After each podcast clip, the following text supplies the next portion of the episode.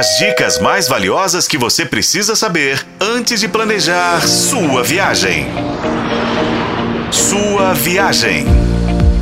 Olá, ouvintes! Já fivelou os cintos por aí? Bem-vindo à sua viagem, seu canal de turismo na FM O Tempo. Gente continua agora a semana temática sobre turismo inclusivo e Bonito, no Mato Grosso do Sul, é uma referência mundial em sustentabilidade. Já ganhou inclusive uma série de prêmios internacionais por isso. Ou seja, Bonito faz jus ao próprio nome, por fazer bonito.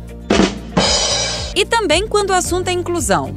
Talvez porque a maioria dos atrativos está ligado à natureza. Boa parte dos guias está preparada, foi treinada para receber esse tipo de turista, que pode viver a experiência completa, como todos, sem limitações. Visitar grutas, banhar-se nas cachoeiras, descer abismos de rapel, fazer flutuação nos rios, tudo com acompanhamento e segurança. Mas Bonito vem fazendo isso há décadas.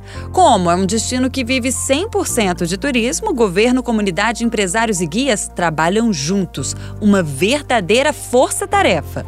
Esse turista com deficiência ele é reconhecido como consumidor. E essa talvez seja a principal barreira para a inclusão. Pessoas portadoras de deficiência são invisíveis à sociedade, não são vistas como potenciais consumidores. Um erro absurdo, sem contar o preconceito, né, gente? As belezas brasileiras, elas merecem ser reconhecidas e conhecidas por todos. Primeiro, é preciso mudar a mentalidade. O capacitismo é o principal problema. Muita gente discrimina a pessoa com deficiência porque a considera incapaz. Tantos, aliás, tantas vezes, sem querer, inclusive, reproduzem frases preconceituosas. Você tá surdo? Claro que eu vi, eu não sou cego. Que mancada! Ser retardado? Nossa, mas ele nem parece que tem deficiência. Nossa, mesmo com deficiência, fulano é bonito, né? Gente, por Deus, passou da hora da gente mudar de comportamento, né? E vamos investir em acessibilidade, meu povo. A acessibilidade ela precisa ser desmistificada, pois ela é uma facilidade que pode atender a todos e não somente pessoas com deficiência.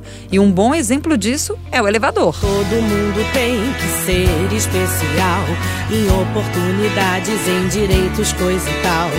Seja branco, preto, verde, azul ou lilás, e daí? Que diferença faz. Fica aqui a dica. No próximo episódio, a gente traz mais indicações de lugares que já compreenderam bem essa mensagem tão simples. Já pensou? Sempre tão igual. Tá na hora de ir em frente. Ser diferente é normal. Com informações de Paulo Campos para a FM O Tempo, Renata Zacaroni.